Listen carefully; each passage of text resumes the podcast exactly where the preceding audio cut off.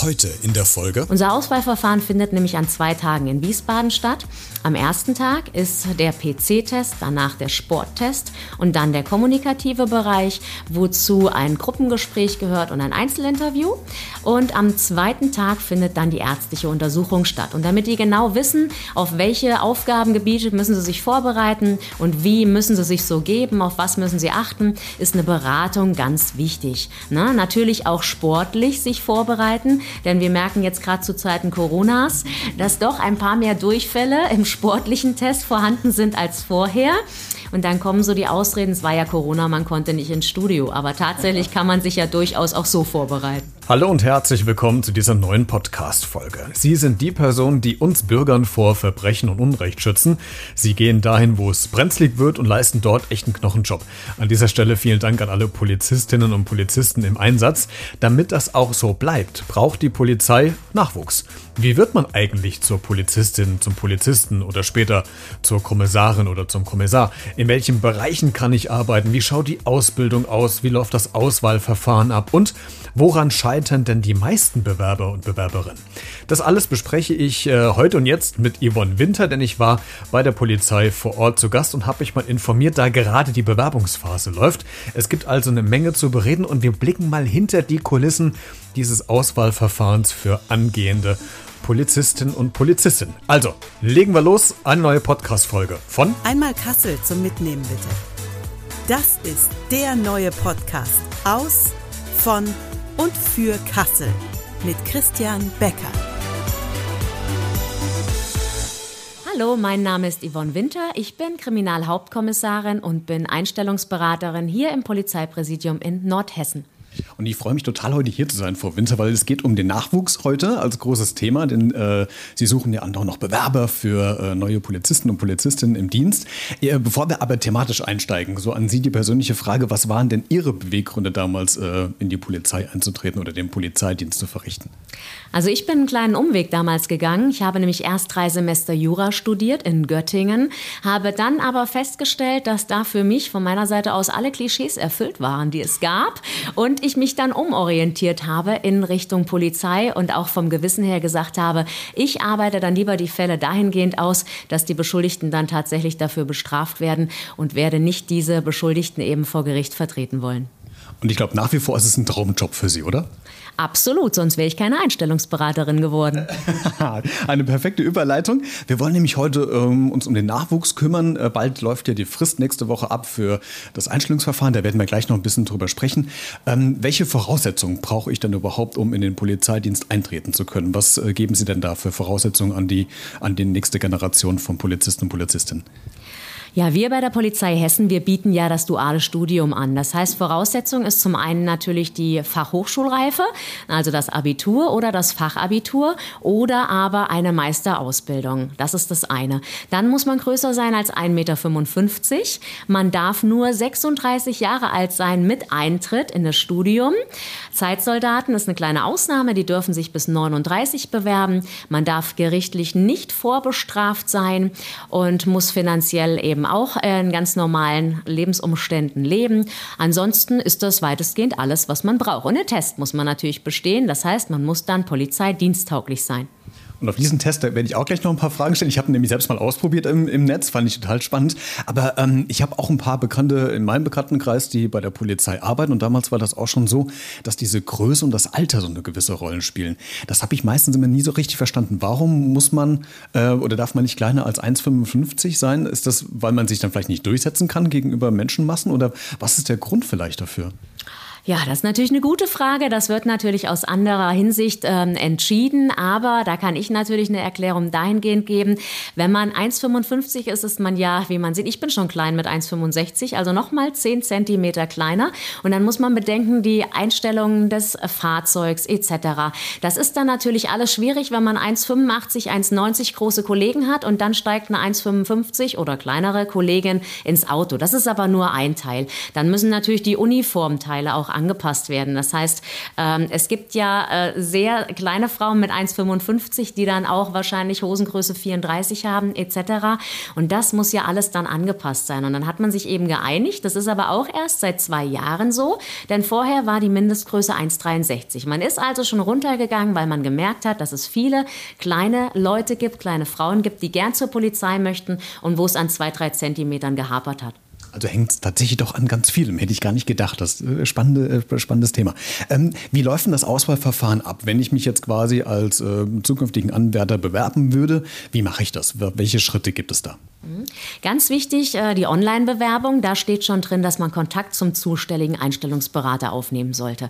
Wir halten das für enorm wichtig, denn wir können schon die perfekte Vorbereitung geben. Wir können sagen, welche Literatur braucht man zur Vorbereitung, was kommt so auf die zu. Unser Auswahlverfahren findet nämlich an zwei Tagen in Wiesbaden statt. Am ersten Tag ist der PC-Test, danach der Sporttest und dann der kommunikative Bereich, wozu ein Gruppengespräch gehört und ein Einzelinterview. Und am am zweiten Tag findet dann die ärztliche Untersuchung statt. Und damit die genau wissen, auf welche Aufgabengebiete müssen sie sich vorbereiten und wie müssen sie sich so geben, auf was müssen sie achten, ist eine Beratung ganz wichtig. Na, natürlich auch sportlich sich vorbereiten, denn wir merken jetzt gerade zu Zeiten Coronas, dass doch ein paar mehr Durchfälle im sportlichen Test vorhanden sind als vorher. Und dann kommen so die Ausreden, es war ja Corona, man konnte nicht ins Studio. Aber tatsächlich kann man sich ja durchaus auch so vorbereiten. Absolut aber, aber ich mag das auch an mir. Also so, so, ein paar Kilos sind schon dazu gekommen. Man ist nicht mehr ganz so fit wie vielleicht vor der Pandemie. Wenn ich es denn dann geschafft habe und habe quasi alle Schritte durchlaufen, ich bin ausgewählt, ich werde quasi eingestellt, äh, wie, läuft denn, wie läuft denn dann diese Ausbildung ab? Sie haben eben schon gesagt, es ist ein, quasi ein duales Studium. Es ist also ein Mix zwischen Praxis und Theorie. Aber wie kann ich mir das ganz konkret vorstellen? Wie lange dauert das? Äh, wo findet das statt? Wechsle ich die Bereiche? Kann ich mir das aussuchen? Was hängt so alles da dran? Das waren jetzt natürlich sehr viele Fragen auf einmal. Ich versuche es mal so ein bisschen zu gliedern. Also wir haben erstmal vier Studienorte. Wir haben Kassel, wir haben Gießen, wir haben Mülheim und wir haben Wiesbaden. Und wenn die bestanden haben, dann dürfen die Studierenden, die angehenden Studierenden, sich zwei Wünsche aussuchen. Und wir erfüllen in der Regel auch einen dieser beiden Wünsche. Dann kommen die also in ihr Studium. Duales Studium heißt, es dauert drei Jahre. Anderthalb Jahre sind Theorie, anderthalb Jahre sind Praxis. Ähm, man kann sich das so vorstellen, dass das immer im Wechsel ist. Und das ist eigentlich das Tolle an diesem Studium. Die sitzen dann nicht nur auf der Bank und müssen lernen, lernen, sondern immer im Wechsel finden auch Praktika statt, wo die wirklich Polizei von der Pike auf einfach lernen. Ne? Und wir haben drei verschiedene Studiengänge. Wir haben also Kriminalpolizei, wir haben Schutzpolizei und wir haben neu Cyberkriminalistik. Auch da können Sie eine Auswahl treffen, wenn Sie dementsprechend punktetechnisch abgeschnitten haben im Auswahlverfahren. Diesen letzten Punkt, den finde ich ganz äh, interessant. Der ist ja, glaube ich, jetzt neu dazugekommen, die Cyberkriminalität. Äh, da geht es ja wirklich um, um, Straftaten im Netz. Ähm, da brauche ich ja, also vielleicht ist es jetzt eine Mutmaßung, ich weiß nicht, aber da muss ich jetzt sportlich ja nicht so fit sein. Also ähm, sind da diese Gewichtungen bei dem Auswahlverfahren dann tatsächlich anders oder gilt dann da auch, du musst diesen Sporttest bestehen beispielsweise, um überhaupt in diese Cyberkriminalität ähm, reinrutschen zu können? Also jetzt nicht in die Kriminalität, sondern quasi in die Prävention und Aufklärung. Also der Test, äh, der variiert nicht, der muss von allen quasi so ausgeführt werden und der Sporttest muss dementsprechend auch bestanden werden. Das ist die Prämisse.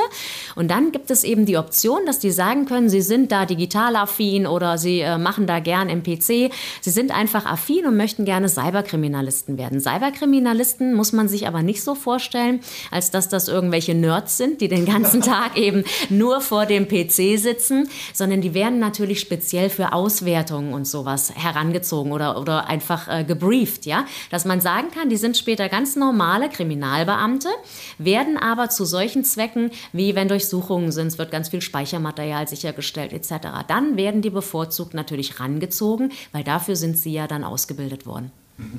Wir bleiben mal kurz bei dieser Cyberkriminalität, ähm, weil auch eine Frage, die ich mir gestellt habe, was zum Beispiel das Thema Supervision betrifft, also quasi Beratung ähm, während Fällen, während der Aufklärung von Fällen.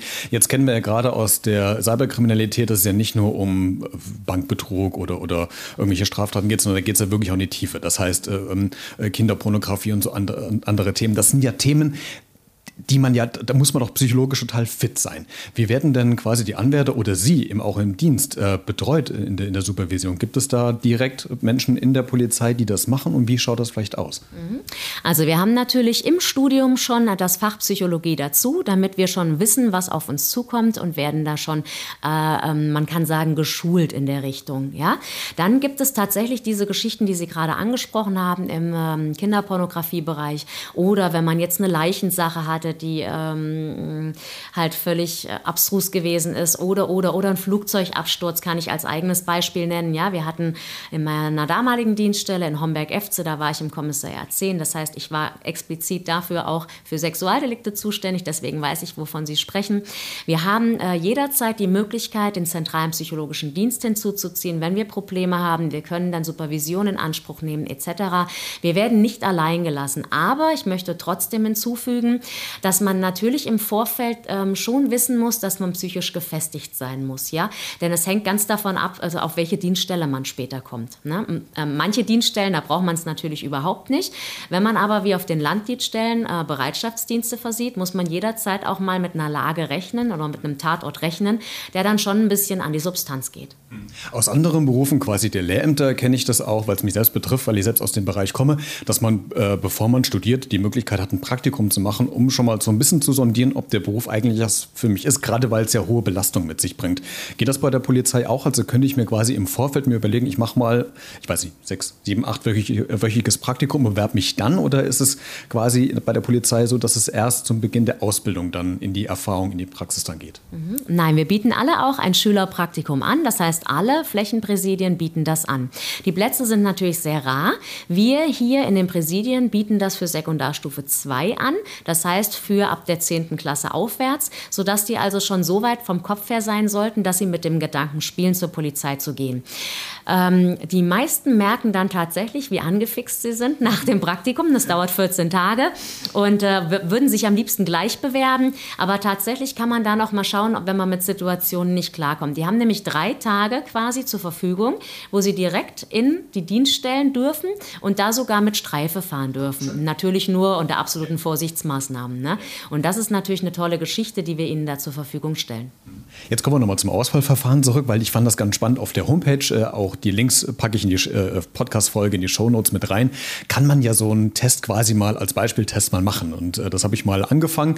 Äh, mit mit ähm, logischem Denken ist dabei, Reaktionsfähigkeit und so weiter. Wie bereite ich mich denn persönlich auf ähm, so ein Auswahlverfahren vor? Also ähm, Mache ich das am besten über diesen Beispieltest? Gehe ich vielleicht noch mal zwei Wochen vorher in die Muckibude oder ähm, spreche einfach mal mit anderen Polizisten, worauf es vielleicht ankommt? Wie bereite ich mich vielleicht vor? Hm, da spielt natürlich ganz viel eine große Rolle. Also Sport sollte man vorher schon vorbereitet sein, weil ansonsten könnte es zu kurzfristig werden, denn der Achterlauf zum Beispiel, der verlangt halt auch viel ab und äh, der bricht so einigen noch das Genick in Anführungszeichen.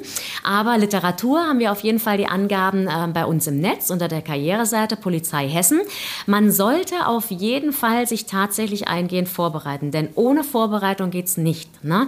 Also wir haben, Sie haben ja dann den Test gemacht und können sicher sagen, so einfach ist es manchmal gar nicht. Ne? Und wenn man sich jetzt noch vorstellt, man steht da unter enormem Druck, ja, das Ding dauert zweieinhalb Stunden, der PC-Test. Es ist immer vorgegeben, wie lange die Zeit haben für diese Tests. Sie haben so und so viele Aufgaben und die kommen natürlich dann in Straucheln, wenn sie nicht dementsprechend vor, ähm, also gebrieft sind oder sich nicht vorbereitet haben. Ne? Und deswegen auch die Beratung, denn bei uns erfahren die, das sind die Aufgabenbereiche, die ihr können muss, müsst. Nehmt euch dafür die Literatur und dann klappt es auch mit dem Test. Jetzt haben wir so diesen ganzen Auswahl, das ganze Auswahlverfahren beleuchtet. Ich will aber trotzdem noch so zwei äh, kritische Fragen vielleicht nachstellen. Wie schwer ist es denn gerade aktuell Nachwuchs zu bekommen? Jetzt wissen wir durch die ganze Corona-Pandemie, Corona-Leugner, Querdenker, ähm, andere politische Parteien, die quasi auf den Straßen sind, da werden Polizisten eingesetzt. Man sieht, in welchen Extremsituationen die eingesetzt sind. Das macht doch bestimmt auch was bei dem Nachwuchs, dass man sich vielleicht nicht so wirklich traut, in den Beruf zu gehen, weil man wirklich vielleicht Angst hat, dass es zu solchen Extremsituationen kommt. Hat das Einfluss auf den Bewerberstatus? Also merken Sie, dass eher die Bewerbungen zurückgehen oder bleibt das tatsächlich gleich oder steigt das vielleicht sogar auch, weil die Personen Interesse daran haben, die Bevölkerung zu schützen?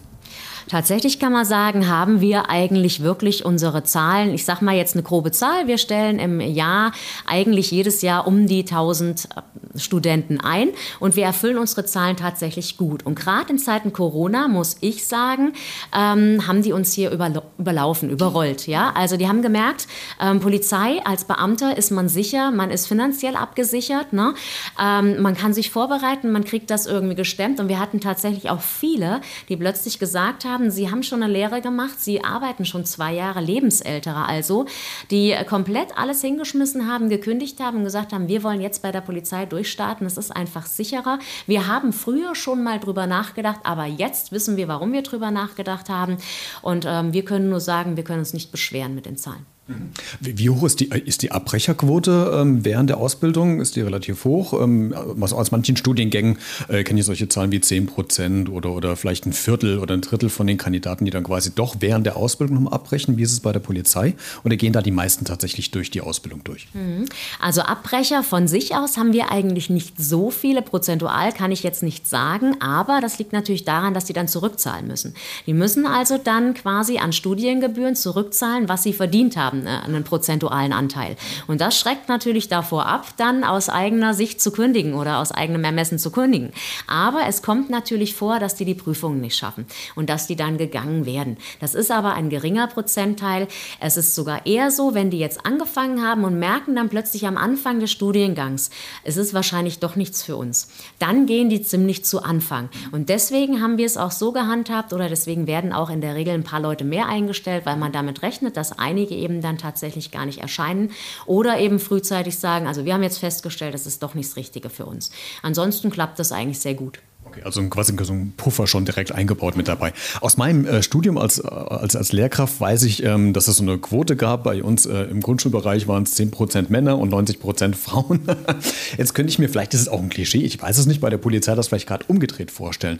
Ähm, ist es so, dass Sie eher händeringend noch, noch Frauen suchen für den polizeilichen Dienst oder ist es mittlerweile tatsächlich ausgewogen, sodass Sie schon zufrieden sind mit dem, was an Bewerbungen kommt? Also tatsächlich kann man sagen, dass das ziemlich ausgewogen ist mittlerweile. Wir haben fast so viele Frauen wie Männer derzeit im Dienst. Und man merkt es auch bei den Schülerpraktikanten, sind immer mehr Mädels, die gerne auch ein Schülerpraktikum machen wollen. Also ich glaube, dass wir uns da ganz gut etabliert haben jetzt. Sehr schön. Frau Winter, letzte Frage. Ihr Appell an die jungen Menschen in den Polizeidienst einzutreten ist welcher? Also ich kann nur sagen, ähm, Polizeiberuf ist ein wahnsinnig spannender und vielseitiger Beruf. Man ist nirgends fest gebunden. Man kann immer gucken, man findet eine Nische, die man noch interessanter findet. Man kann sich so breit aufstellen. Ähm, man hat mit so vielen verschiedenen Leuten zu tun, ist einfach nur total genial. Also ich kann es nur jedem empfehlen, der kommunikativ unterwegs ist, der äh, gerne im Team arbeitet. Bewerbt euch bei der Polizei, kommt zu uns. Ihr werdet es nicht bereuen. Ein sehr schönes Schlusswort. Dann viel Erfolg für die diesjährigen Kandidaten und die noch kommen und äh, vielen Dank, dass ich zu Gast sein durfte. Ja, gerne. Ciao. Und äh, falls du Interesse an dieser Tätigkeit hast und dich noch bewerben willst, du kannst es noch tun, bis zum 15. Juli diesen Jahres, ähm, dann schau doch mal in den Show Notes dieser Podcast-Folge vorbei, also in der Podcast-Folgenbeschreibung. Da findest du nochmal viele Links, Hinweise, äh, wo du dich hinwenden kannst und äh, wo du noch mehr Infos bekommst. Wir hören uns spätestens nächste Woche Sonntag wieder. In diesem Sinne, bleibt gesund und vor allen Dingen bleibt neugierig. Ciao. Einmal Kassel zum Mitnehmen bitte. Das ist der neue Podcast aus, von und für Kassel mit Christian Becker.